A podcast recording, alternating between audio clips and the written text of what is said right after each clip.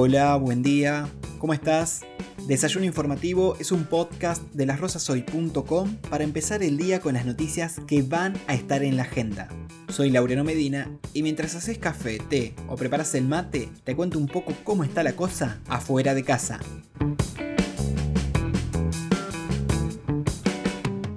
Buen día, ¿cómo están?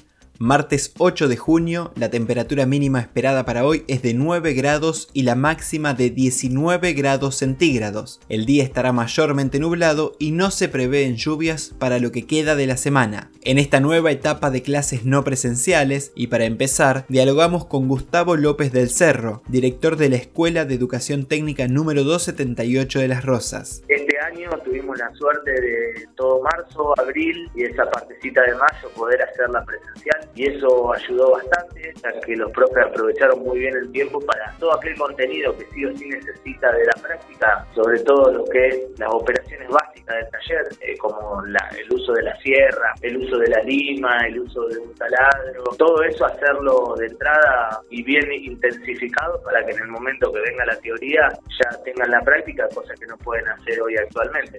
¿Cuáles son los inconvenientes con los que se encuentran hoy las y los docentes?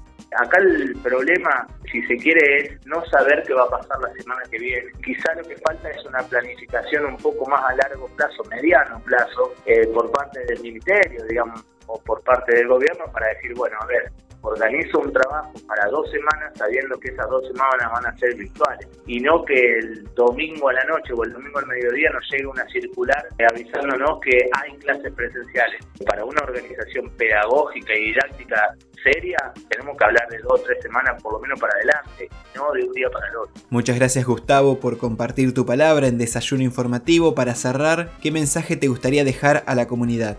Nosotros dependemos pura y exclusivamente de, normativas provinciales. Nosotros tenemos más ganas que, cualquiera de, asistir porque es lo nuestro, lo nuestro es estar adentro del aula y estar con los alumnos. Simplemente remarcar eso, que nosotros en la medida que, que, pudimos y las veces que pudimos abrir la escuela, inclusive el año pasado cuando quedó a criterio de la dirección, el año pasado nosotros fuimos una de las únicas escuelas que abrió esas tres semanas presenciales, con todo el protocolo y con todas las precauciones y los cuidados. Las puertas de la escuela están abiertas desde las ocho y media de la mañana hasta las 4 de la tarde para los papás, para los alumnos que quieran ir a consultar. Y bueno, y los profes siguen en la virtualidad conectándose y conectándose con la familia y con los alumnos. El segundo tema del que vamos a hablar hoy es el proceso de vacunación en Santa Fe. La ministra de Salud, Sonia Martorano, informó que estamos en un 70% de vacunación de la población objetivo y que para este viernes colocadas todas las vacunas en personas de 18 a 59 años con comorbilidades. Además, comunicó que todas aquellas personas que integren este grupo y que se inscriban en el registro provincial de vacunación podrán realizar modificaciones ingresando precisamente a www.santafe.gov.ar barra Santafe vacuna COVID. Para cerrar, traemos una nota que está en portada del diario El Ciudadano de Rosario que explica que los datos correspondientes a la inflación de abril marcaron que por séptimo mes consecutivo Argentina registró un índice de precios por encima del 3%.